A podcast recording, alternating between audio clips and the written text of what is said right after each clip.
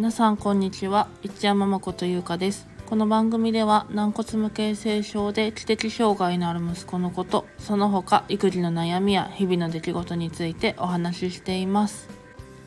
えー、明けましておめでとうございます。今回の配信が2024年初めの配信になります。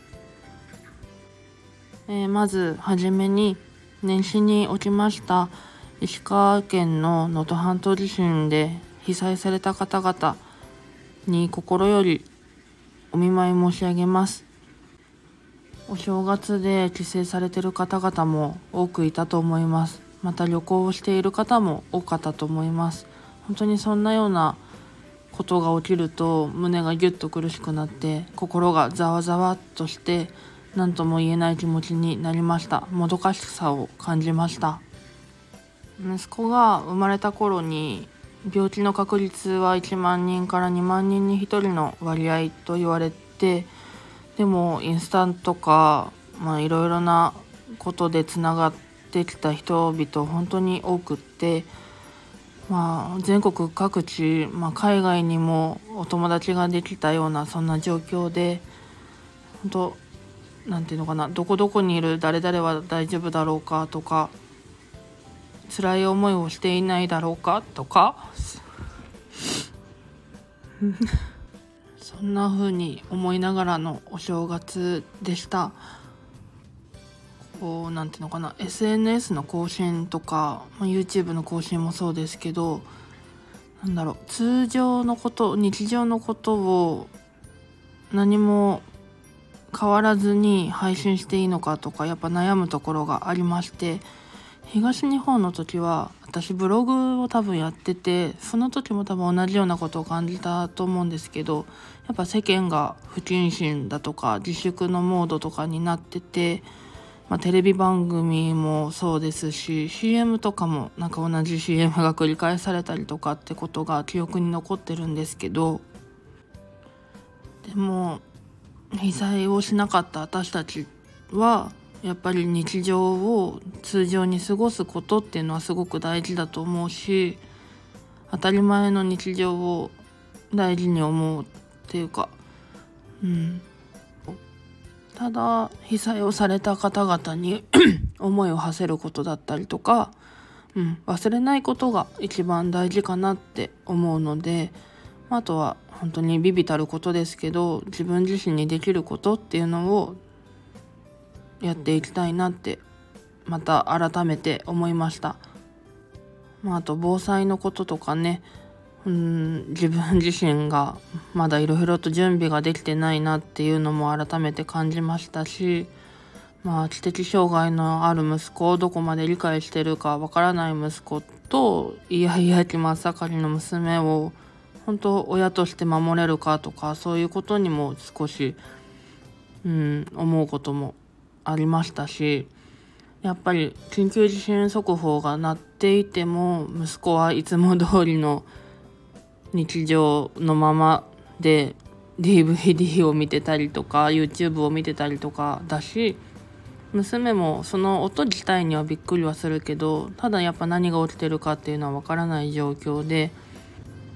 普段保育園とか療育園とかでも避難訓練とかは定期的に行ってくださってるけど、まあ、家でのことっていうのはあまり練習もするのもあれだしそういうことをちゃんと、うん、考えていかなきゃいけないなって改めて思いました。一緒に乗り越えましょうとか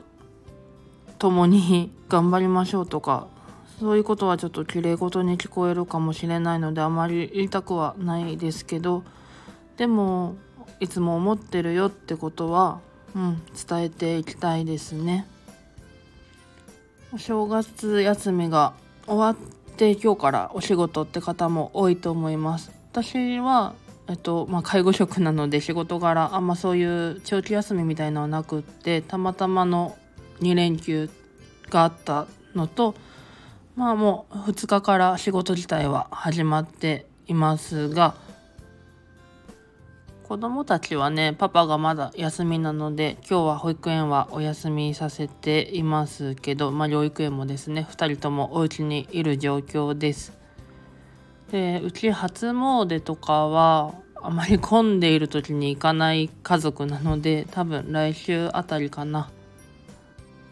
で私も夫も自分の家族が県内にいますので、まあ、特に里帰りとか帰省とかねそういうことはなくって、まあ、お互いの家をただ行き来したっていう感じですけど、まあ、みんながね元気に過ごせることそれが一番かなって思います。もうだんだん